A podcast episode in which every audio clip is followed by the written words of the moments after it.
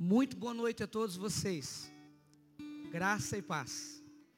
Você que nos acompanha pela rede social, que a paz do Senhor entre na sua casa, mesmo pelo veículo de comunicação chamado Facebook.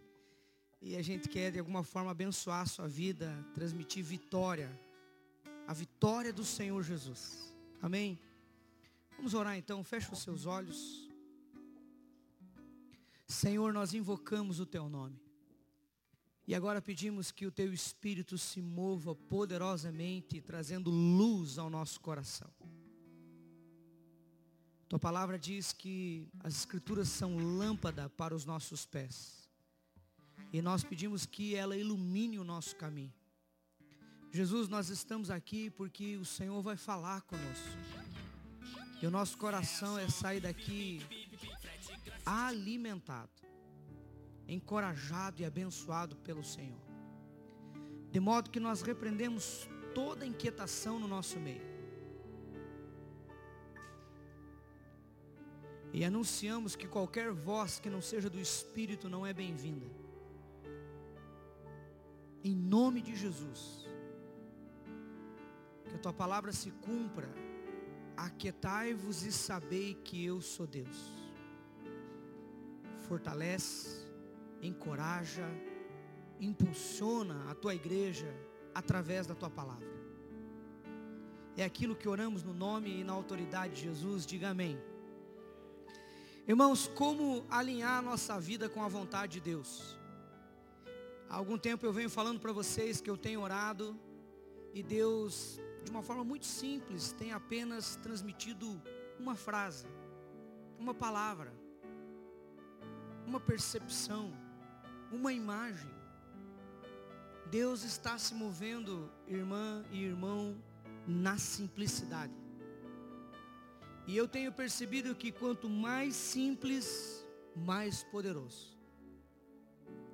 Na verdade, Deus quer que a gente resgate aquela coisa rústica de ser igreja. Alguém lembra dessa época? Dá um sinalzinho com a mão assim. Ainda bem que tem uns jurássicos no nosso meio. Eu sou um deles. Quero convidar você a abrir a tua palavra em Efésios, no capítulo 4. O verso 7 em diante. Não fale, não converse. Aquiete seu coração. As meninas da dança, procure um lugar para sentar. Todo mundo ouvindo a palavra. A palavra diz assim, Efésios capítulo 4, verso 7. A graça que foi concedida a cada um segundo a proporção do dom de Cristo.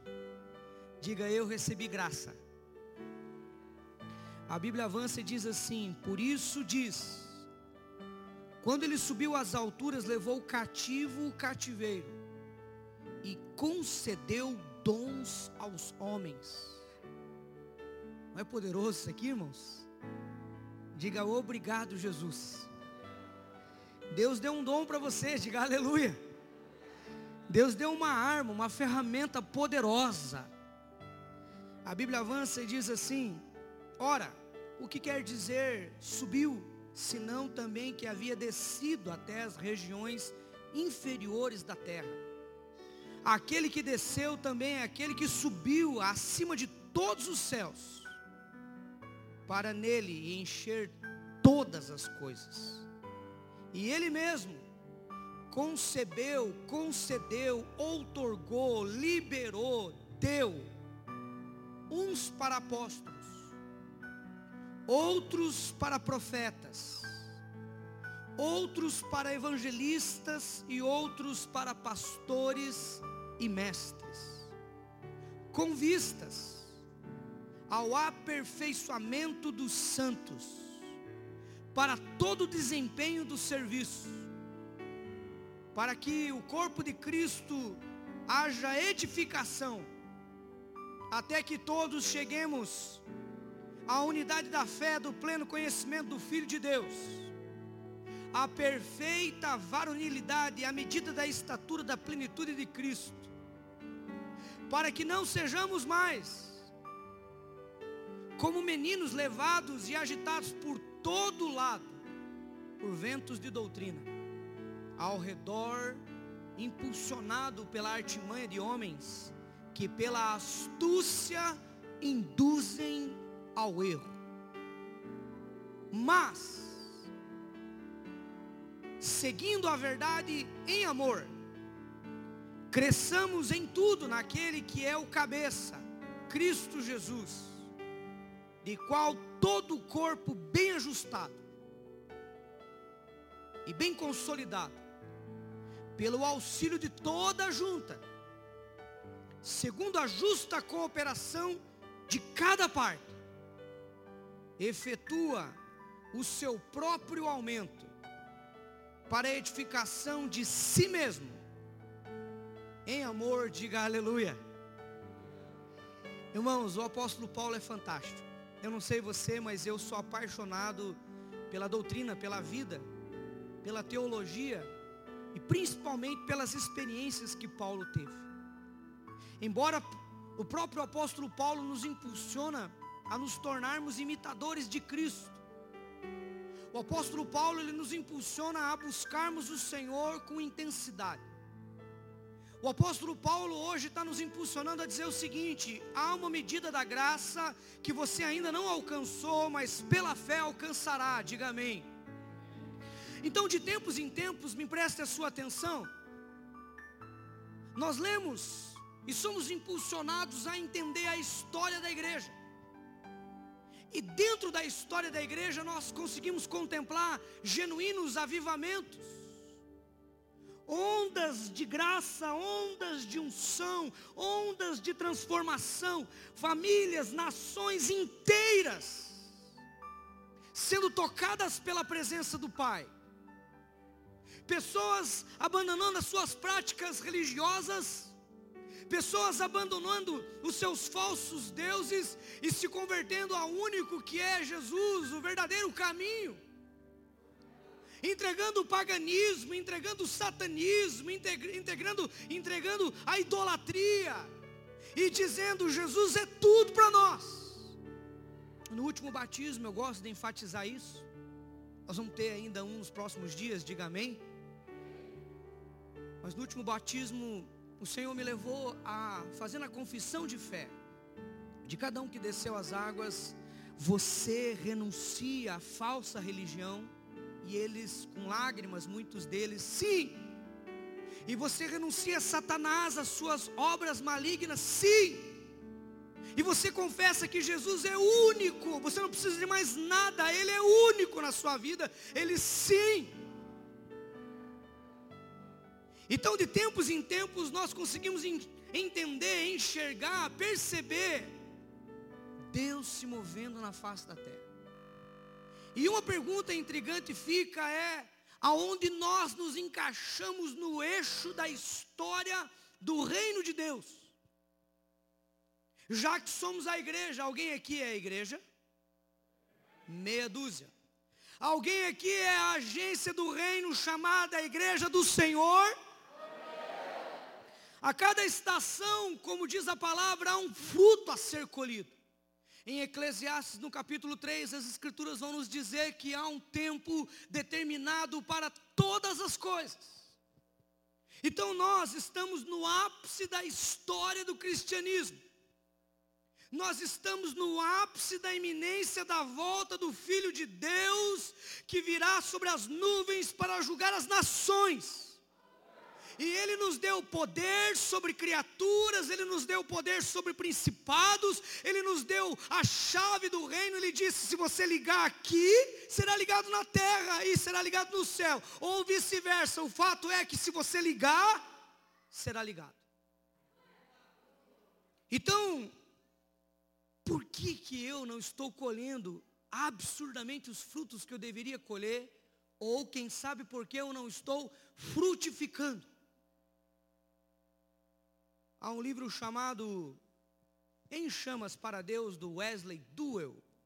Para mim, de tempos em tempos, na verdade de ano em ano, o Espírito Santo me obriga a ler esse livro.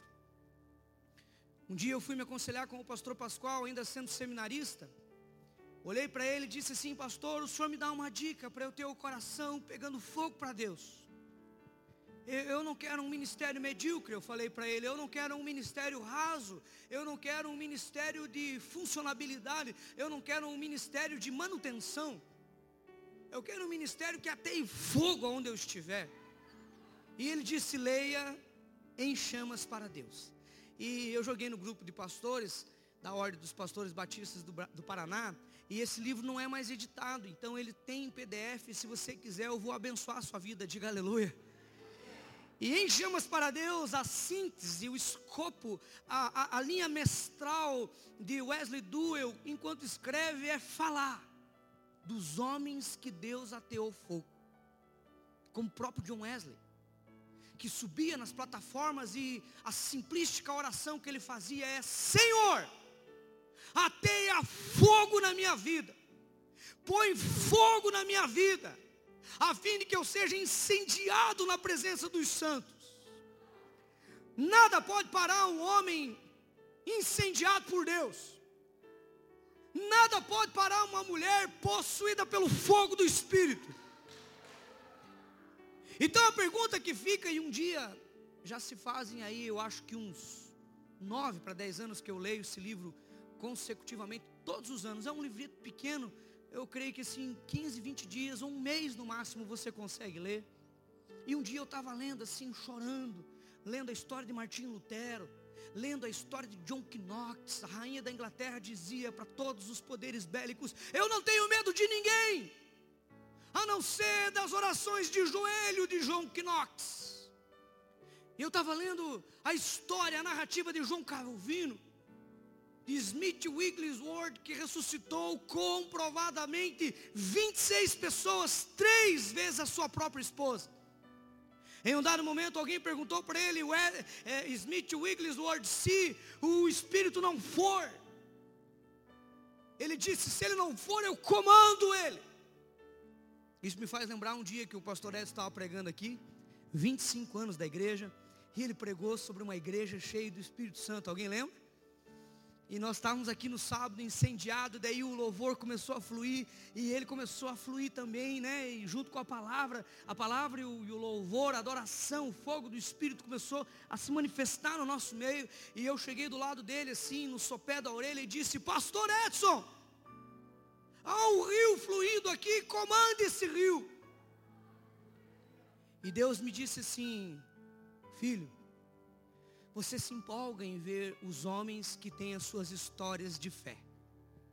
Mas eu quero escrever uma história a partir da sua. Tão quão importante ler histórias de homens de fé, muito mais sublime, muito mais importante é ter a sua própria história de fé. A história de você orar por alguém e alguém ser curado. A história de você botar a mão na cabeça do encapetado e falar: solte a vida dele.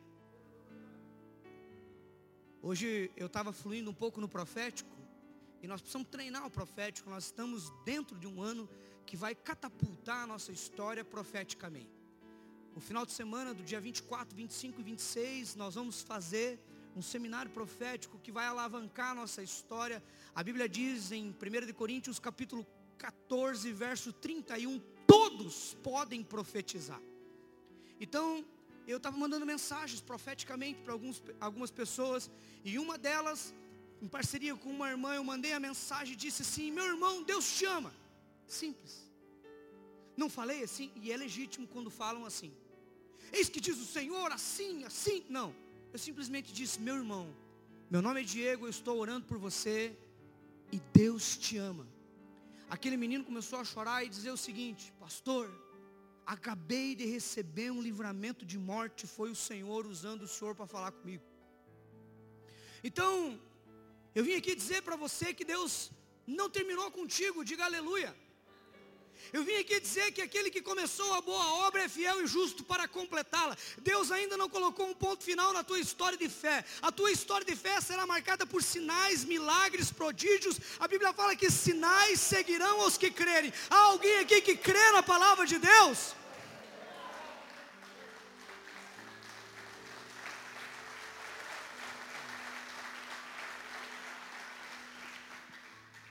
Então, o Senhor da história, quem é Ele? Vocês não entenderam. O Senhor da história, cujo nome é, diga Jesus. Ele ainda tem alguns capítulos para escrever contigo.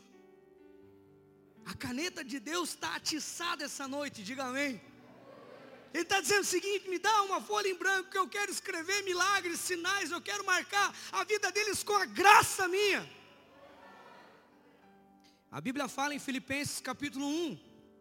Eu estou convencido. A palavra convencido no original é estou convicto.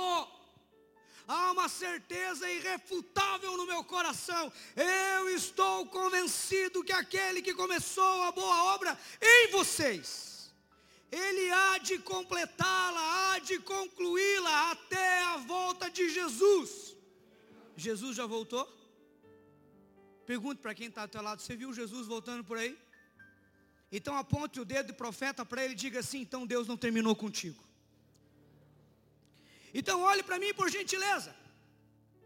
Ciente, convicto, entendedor de que Deus ainda não acabou comigo e não acabou com você algumas perguntas assaltam o nosso coração, tais como: Como saber qual que é a minha posição na grande história de Deus na face da terra? Ou dois, se somos protagonistas e não marionetes, por favor, olhe para mim. Ei, você não é um boneco de ventrículo. Você não é uma marionete onde Deus diz, ou um cachorrinho adestrado onde Deus diz, deita, levanta, corre atrás do ossinho. Em Gênesis 1, 26, a Bíblia diz: façamos o homem a nossa imagem e semelhança. O mesmo poder criativo que há em Deus há em você, diga aleluia. De modo que nós somos protagonistas de uma história de sucesso ou de uma história de fracasso. Há um antigo programa de um falecido veículo de comunicação chamado O Globo, que dizia o seguinte: Você decide. Alguém lembra? Quando falava aquela musiquinha assim, eu ficava com medo. Você decide. Então olhe para mim, você decide a história que Deus vai escrever na sua vida. A história de ser uma vítima a história de ser um vencedor, a história de passar pelo vale da sombra da morte, mesmo assim superar e do outro lado cantar um hino da vitória.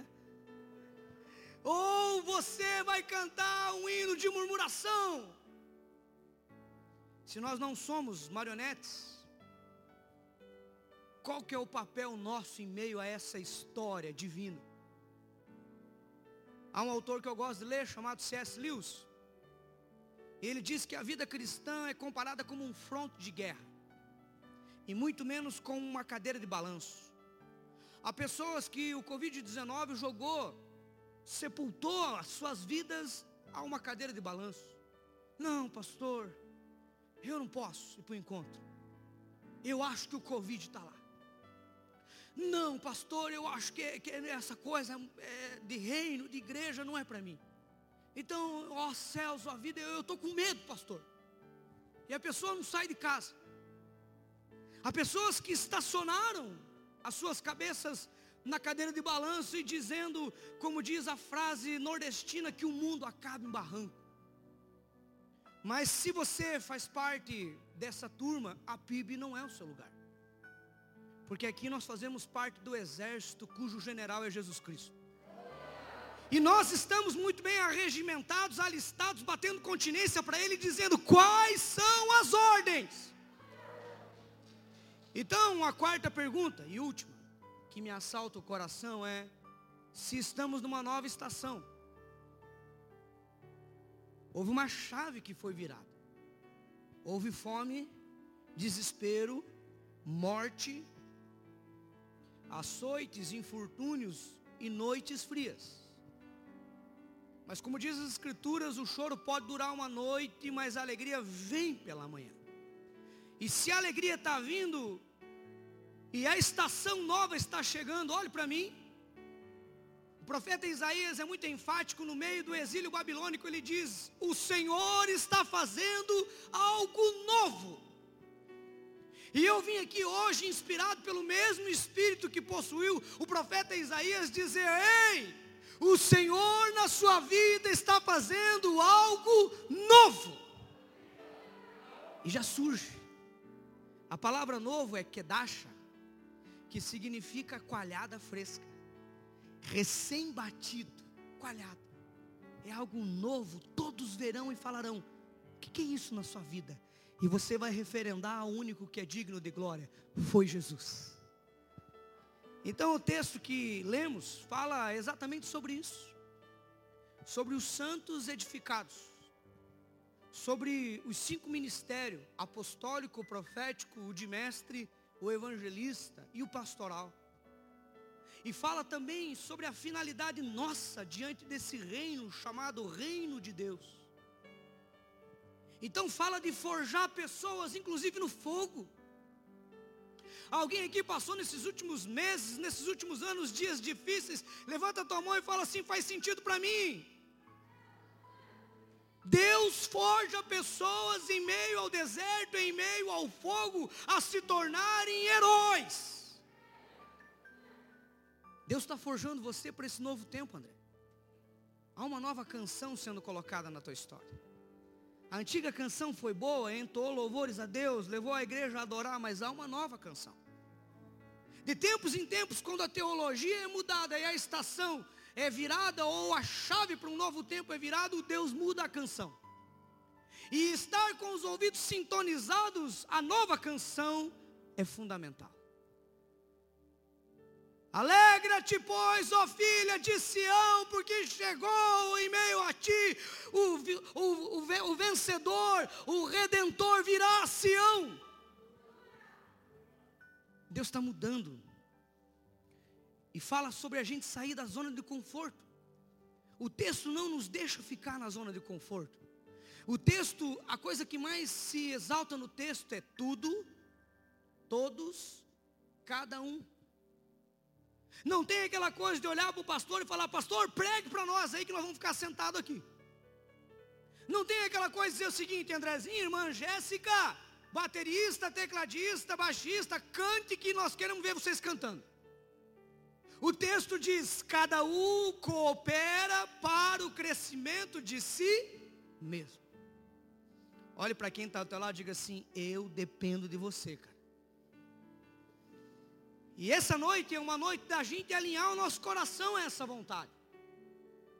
Essa noite é a noite onde o Senhor diz: Eu vou aprumar a sua vida, em conformidade à minha boa, perfeita e agradável vontade. Essa noite é noite da gente olhar o Senhor dizendo: Vem cá, é desse jeito, é dessa forma, esse é o script da tua história. A Bíblia fala em Romanos capítulo 12 o verso 2: Para que experimenteis qual seja a agradável, a boa, a perfeita, a agradável de Deus, vontade de Deus. Quantos aqui querem viver a vontade de Deus? Dá um sinalzinho com a mão. E eu vim aqui dizer que ela é boa, ela é perfeita e ela é agradável. Se você está no centro da vontade de Deus, você tem uma vida boa. Quem está passando uma vida pitimbada, destruída, quebrada, é porque não está na vontade de Deus. Porque mesmo na prova, na luta, na dor, estando no centro da vontade de Deus, temos o Consolador, diga amém. Então eu vim aqui hoje dizer quatro verdades. Quantas verdades? Quatro verdades para você alinhar a sua vida à vontade de Deus. Quantos aqui querem olhar para Deus e dizer assim: Deus, eu fiz a sua vontade? Quantos aqui querem olhar o próprio Senhor dizendo: É verdade, você fez a vontade minha? Diga amém. Então a primeira verdade poderosa que Deus tem para nós essa noite é: primeiro, olhe para mim, se programe a medida da graça que lhe foi concedida. E não se contente até que ela se torne grande, cresça e abençoe milhares, centenas, dezenas, muitas pessoas. Eu vou repetir. É necessário você se programar. Do céu foi liberado sobre você uma medida da graça, segundo as Escrituras. A Bíblia diz: a graça foi concedida a cada um de vós, segundo a proporção do dom de Cristo Jesus. Deus está dizendo o seguinte: a minha parte eu fiz. Eu morri na cruz do Calvário porque não havia um justo sequer, então essa parte eu fiz. Liberei graça.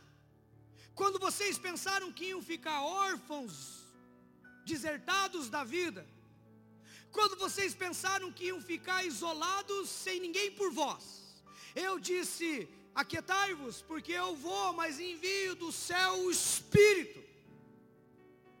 Deus está dizendo: Eu dei graça sobre a sua vida. Porém, a trágica, a horrorosa, a desafortunada visão que eu vejo é que muitos estão sepultando seus dons porque não entenderam a graça que lhe foi dada. Graça para vencer, graça para triunfar. Pessoas cujos potenciais são grandes, estão limitados às suas melhores desculpas. Pessoas que Deus disse: Eu dei crédito a você, eu vi em você algo de valor. Não, não, eu coloquei em você algo de valor. E a pessoa diz: Não, eu não sou tudo isso. E há uma falsa humildade. Convicção é confundida com arrogância. E eu vim aqui dizer para você que você precisa se consertar, se reprogramar, se readequar à graça que te foi dada. Porventura, quantas desculpas você tem dado ao potencial que Deus te deu? Quais são as suas desculpas para não viver de uma forma sobrenatural?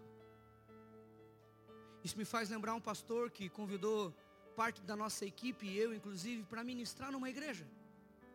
E essa igreja, ela era quase que centenária, uns 80 e poucos anos. E duas semanas antes, o Espírito Santo falou comigo. Ligue para esse pastor perguntando para ele que ele está preparado para o final de semana que ele vai viver. E eu liguei e disse assim, pastor, o senhor está entendendo que eu não vou mudar a mensagem?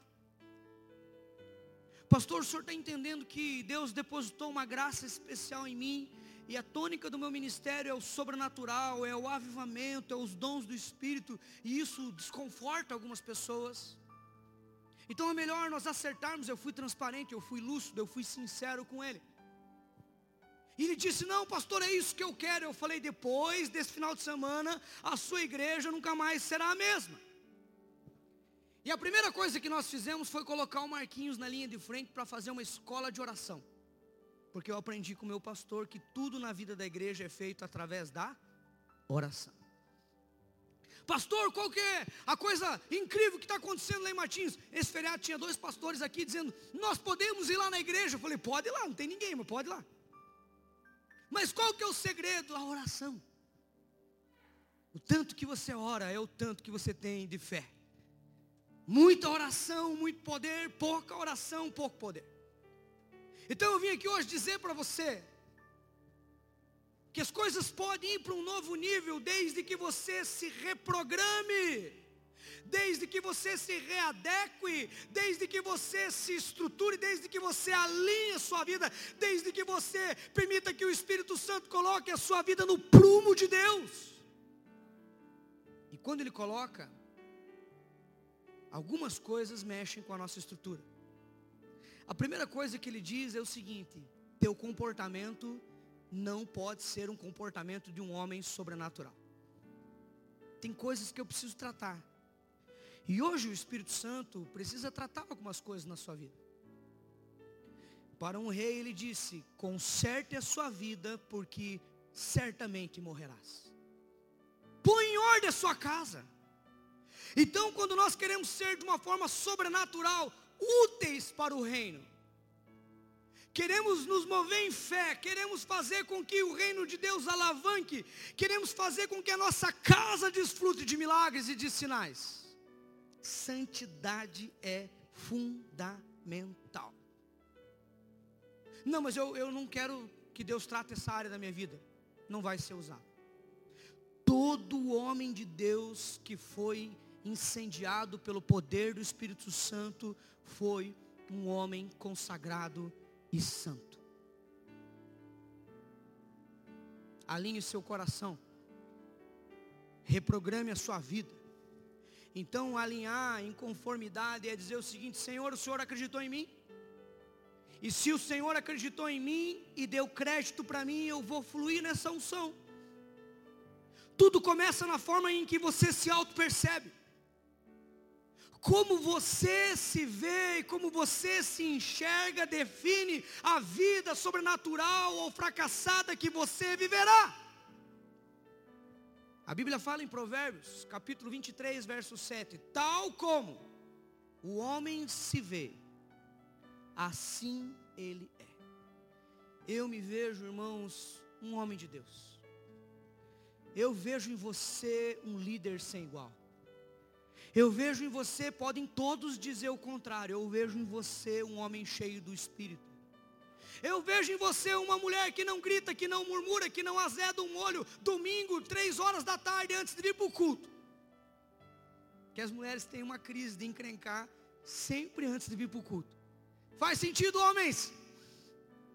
Todos medrosos. Em vez de falar, faz, me ajuda aí. É um pouquinho mais tarde, né? Como você se enxerga? Chegou o momento de você se programar à vontade de Deus.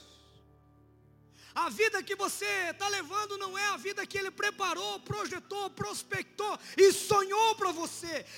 Entre dentro dessa onda de avivamento, entre dentro dessa onda de consagração.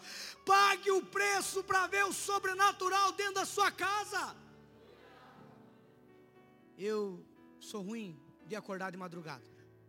Na verdade, vez por outra eu enfrento insônia. Talvez um resquício patológico da noite. Mas o Espírito Santo falou para mim, e já concluí inclusive, sete dias, três horas da manhã, eu quero você de joelho. Deus me detalhou, falou assim, eu quero você de joelho do lado esquerdo da cama. Eu falei, Jesus, não dá para ser dez horas da manhã? Não, três horas da manhã. Sabe por quê, irmãos? Porque Davi, quando ele foi entrar num tempo de adoração, alguém quis facilitar a sua adoração a Deus. E ele disse assim: Não darei a Deus sacrifício que não me custe alguma coisa. Então hoje, para você ver a glória de Deus, um preço tem que ser pago. A primeira coisa é você se readequar, se realinhar à vontade dEle. A segunda verdade, porque eu separei quantas para a noite? Diga, aguenta firme, irmão. Olhe para mim. A primeira, se programe a fluir no dom e na graça que Deus já liberou sobre a sua vida. E não é pequeno. A segunda, faça um favor para todos nós. Cresça. Eu vou repetir. Faça um favor para toda a humanidade, cresça, para que não sejamos como meninos agitados de um lado para o outro, levados por todo o vento de doutrina, pelas artimanhas de homens e pela astúcia que induzem ao erro. Antes, seguindo a verdade em amor, cresçamos. É o imperativo. Quando você vai estudar o original, irmão André irmã Jéssica, a palavra cresçamos está no imperativo. É uma ordem, cresça. Não é uma coisa assim condicional. De vez em quando, dá uma crescidinha. Você não chega para uma criança, nós estamos aqui uma menininha chamada Giovana, está aqui no colo da irmã, inclusive bonito nome, E você chega para a menininha e fala assim: ó, hoje você não cresce. Fica aí. Daí passa dois anos, você diz assim: ah, não, não, não, eu não quero que você cresça, fica aí. Não é optativo. É a mesma coisa que a Bíblia está dizendo: cresça, cresça, cresça, cresça. Cresça em fé, cresça em graça diante de Deus e diante dos homens, cresça na adoração, cresça na palavra, cresça na sua liderança, cresça na sua influência, cresça nos seus dons. Mas pelo amor de Deus, não fique criança para o resto da vida, cresça. Uma tragédia em uma família se estabelece, irmã Jana, quando membros dessa família decidem não crescer todo mundo avançando, todo mundo conquistando, e o bonitão não cresce. É o típico socialista de iPhone. Ele é pago pelo pai para estudar em uma das melhores faculdades. Ele está lá com seus trinta e poucos anos dentro de casa. Ele usa uma camiseta, ele come folha de alface, ele acha que vai revolucionar o mundo se ele não consegue nem pagar a sua própria internet. É lastimável ver famílias cujos membros estão atrofiados em suas criancices, enfrentando os mesmos pecados. Encontrei um irmão há um tempo atrás, já fazia uns 15 anos que eu não via esse irmão, recaindo na droga. Droga. Cara, você não venceu isso ainda. Será que Deus não morreu naquela cruz para te dar poder sobre esse pecado? Ah, porque a minha mãe, para de culpar os outros. Geralmente quem é criança culpa os outros. Graças a Deus não tem ninguém criança aqui nessa igreja, diga amém. A palavra grega, olhe para mim, que define meninos aqui é néfios, que é uma criança que decide não crescer que requer dos mesmos cuidados. A palavra no original fala néfios de três anos para baixo. O que, que uma criança, olhe para mim, de três anos para baixo, pede e exige? Papinha, mamazinho, banho. E o que é pior? Troca minha fraldinha. Pastor falecido, uma coluna da defesa doutrinária da nossa igreja chamado Isaltino Gomes Coelho Filho, quando foi perguntado qual era o dilema que ele mais enfrentava no ministério, ele disse: trocar fralda de crianças que deveriam ser adultos espirituais. A psicologia moderna, olhe para mim, vai falar que essa patologia, ela deu um nome, a síndrome de Peter Pan. Alguém já viu ou assistiu aquele filme ou leu o, o livro?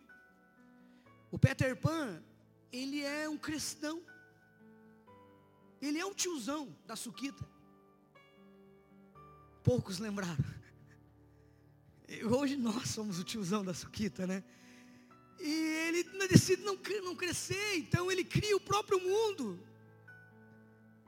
Então nós não precisamos e não podemos ser crentes infantis para o resto da vida, crentes Peter Pan que vivem um mundo paralelo do mundo real. Sempre com as mesmas companhias, criando um mundo ilusório. Michael Jackson foi alguém que teve essa síndrome da terra do nunca. Mesmo milionário ou bilionário, se cercava de crianças tinha a sua Neverland, a sua própria possibilidade de ter o seu playground. Isso fala de pessoas que não foram curadas na sua orfandade. Nós sabemos por história que ele foi alguém violentado, abusado pelo próprio pai, pelos irmãos. Mas eu fico pensando que, olhe para mim, o seu ministério não é um ministério kids.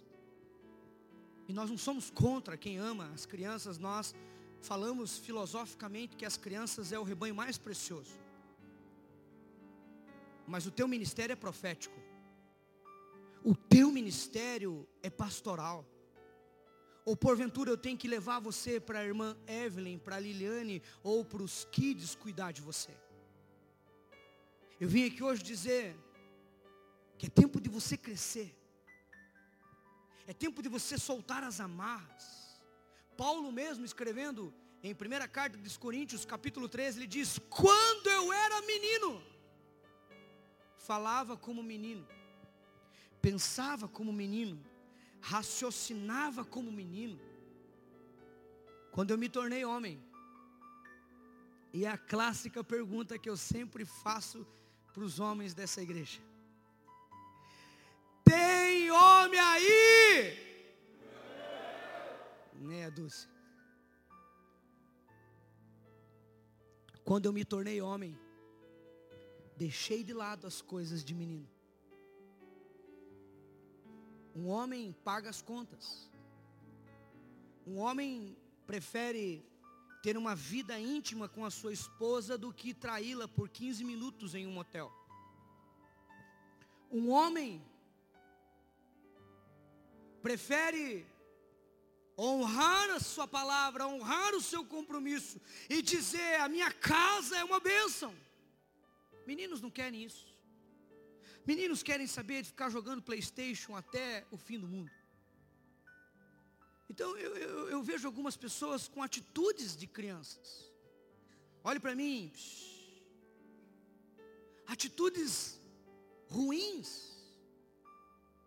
O que as mulheres e a sua família requer de você, aqui eu falo especialmente para os homens, é um valente, é um sacerdote, é um pastor dentro da sua casa, e não um menino.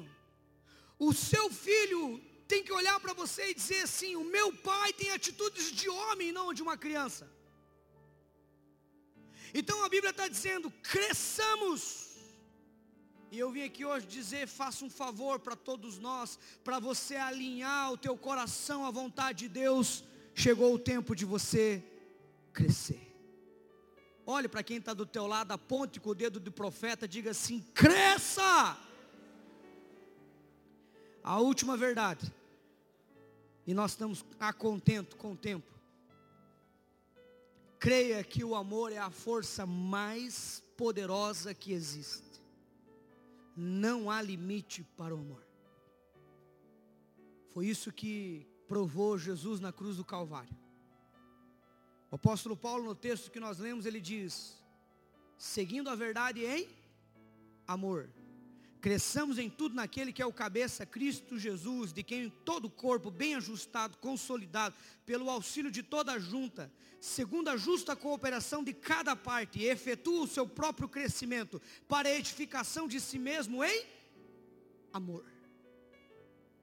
Irmãos, eu tenho entendido que o ódio está paralisando pessoas. O desejo de vingança está destruindo ministérios. A falta de perdão, o evangelho que está sendo pregado, eu tenho ouvido e visto falsos pastores coaches na rede social dizendo o seguinte: perdoar sim, conviver nunca. Alguém já ouviu isso? Queria dizer que você escutou uma heresia.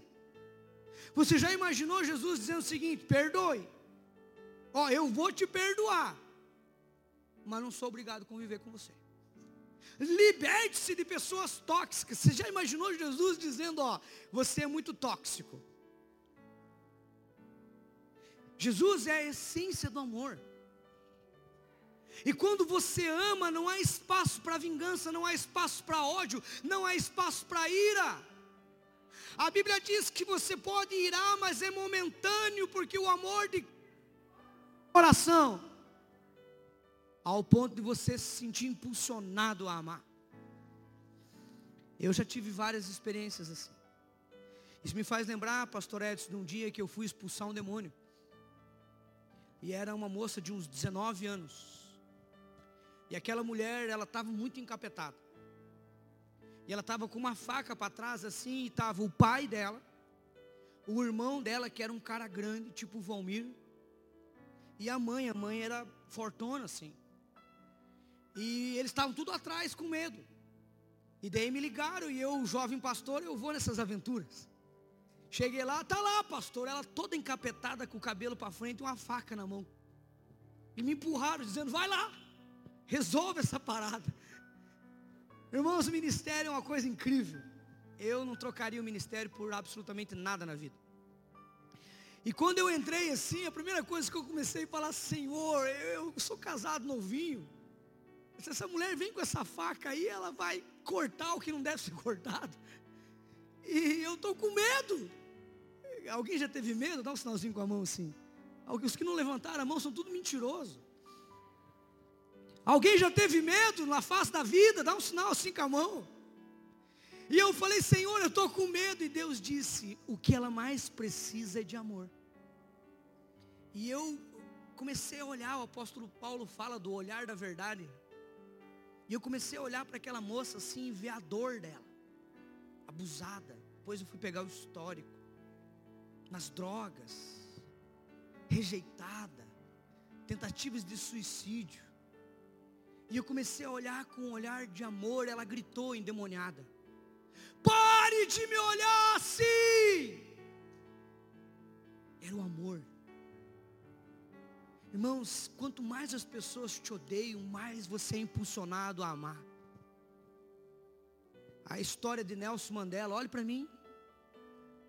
Preso, exilado politicamente por 30 anos. Quando Deus levanta ele como presidente da África do Sul, ele senta e os seus comparsas, as pessoas que ficaram ao lado dele nos seus piores dias, falaram para ele assim: agora nós vamos fazer o que eles fizeram por nós. Ele disse: não, nós lutávamos contra esse ódio, nós lutávamos contra essa raiva, nós lutávamos contra essa rejeição. E eles foram almoçar. E quando sentaram para almoçar, tinha um guarda do lado. A biografia da editora Record conta que Nelson Mandela disse: traz ele, senta aqui junto com a gente. E o guarda sentou, ele deu comida, deu suco e o guarda só tremia. Tremia branco. E os outros que estavam com o Mandela diziam: está tudo bem dele, está tudo bem, deixa ele, está comendo com a gente. Terminaram, aquele homem se levantou e saiu. E de repente, Nelson Mandela disse: aquele guarda urinava na minha cabeça todas as noites. Eu pedi água para beber, ele beba urina. Eu fico pensando, irmãos, a revolução que nós faríamos na nossa casa, na nossa família, nessa cidade, nesse Paraná, nesse Brasil e nas nações, se nós amássemos como Jesus amou. O amor é que decide as coisas na tua vida e não ódio. É o amor que nos faz ir para um encontro com Deus, pagar para trabalhar, pagar para lavar banheiro. Alguém aqui gosta de lavar banheiro sabendo que vidas serão transformadas? Dá um sinalzinho com a mão. Você entendeu o que é amor? Há pessoas presas ao ódio. É por isso que o Senhor Jesus disse para nós: o Espírito do Senhor Deus está sobre mim, e Ele me ungiu para pôr em liberdade os que estão em prisão. Há pessoas presas à amargura, à rejeição, ao ódio. E isso não é alinhamento com a vontade de Deus. O alinhamento com a vontade de Deus é te ferir um lado, vire o outro. Pediram para você caminhar uma milha, havia um costume o soldado romano obrigava os judeus a caminhar uma milha. E Jesus disse: Não há nada mais humilhante do que isso. Se ele pedir para você caminhar uma milha, caminhe duas. Mas esse falso evangelho dos coaches do YouTube e dos influencers que muitas vezes vocês ouvem estão matando vocês. Porque Jesus, ele nunca falou isso. Elimine as pessoas tóxicas. Perdoe, mas não conviva. Que evangelho que é esse? O evangelho de Jesus é Pai, cuspido, escarrado, destruído naquela cruz, perdoa-lhes. O teu coração tem perdão? Então tem amor. Se tem amor, tem Jesus. Se não tem, tem qualquer outra coisa menos Jesus. Sabe aquele ódio? Sabe aquela traição? Consegue compreender o abandono, a rejeição, a passada de perna do teu sócio? Consegue entender a crítica, a calúnia, a fofoca, a difamação? Aquilo que o diabo usou para arruinar a sua vida está ainda arruinando e está fazendo com que você desfrute de veneno no seu coração e não da vida de Deus. É por isso que o amor vence. O amor liberta. Amor cura. É por isso, irmãos, que eu sou apaixonado por Jesus. Porque Ele é o amor. Pastor, eu não consigo, eu concordo com você, eu também não consigo. Mas Ele está em nós. E o coração dele palpita, bate por você.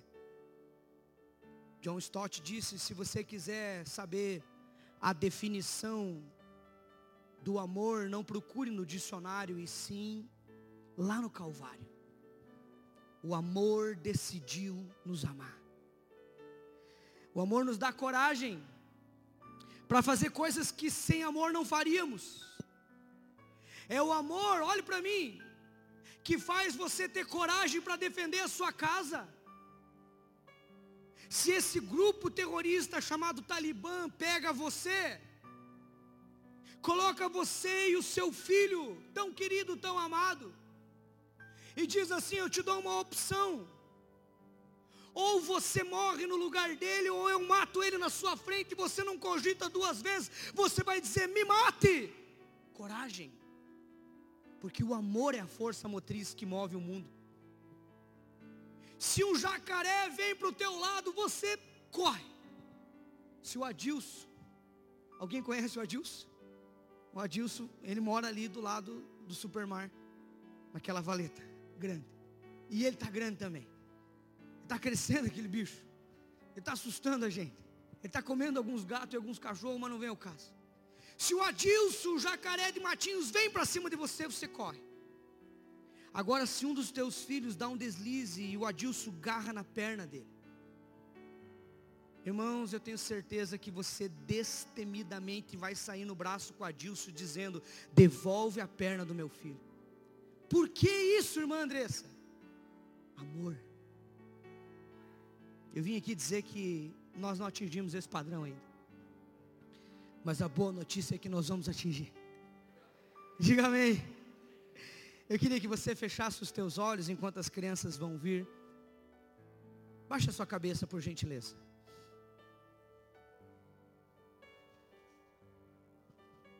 Eu quero ler uma versão de 1 de Coríntios capítulo 13, que diz assim: ninguém anda, ninguém se movimenta. Psh.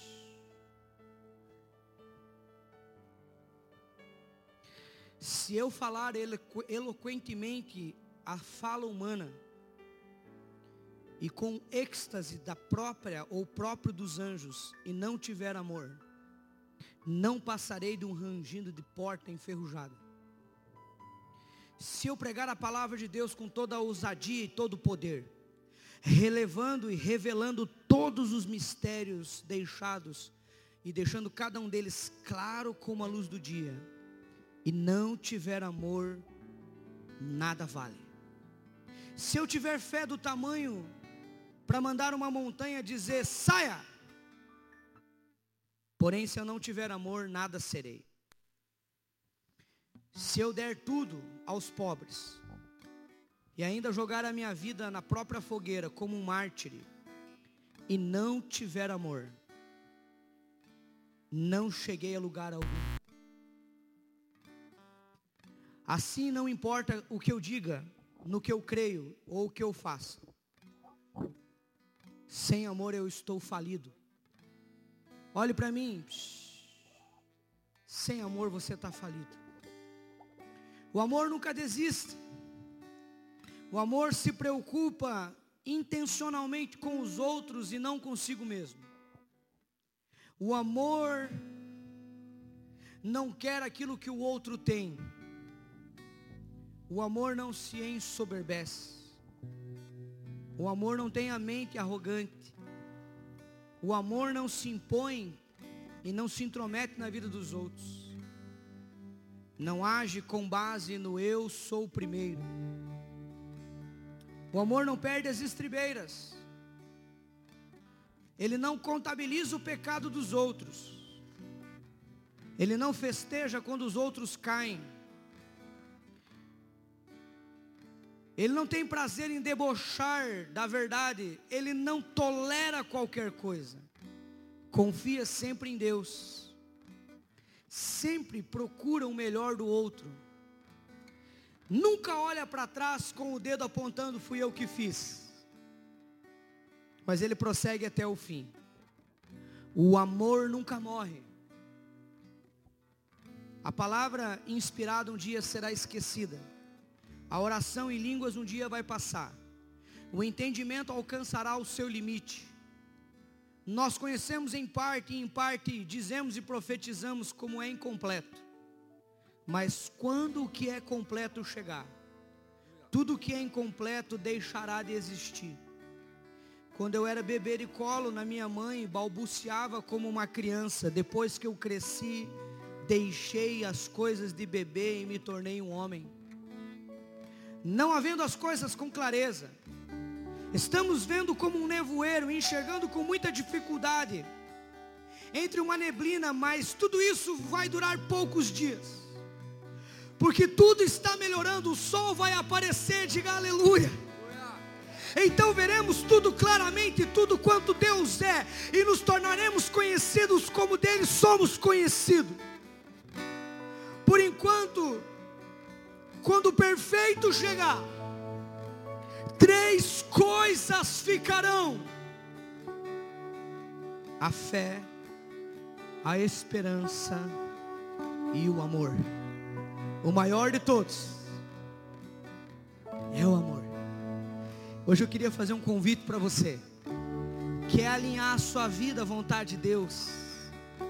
Levante-se para amar e amar intencionalmente. Você pode se colocar em pé.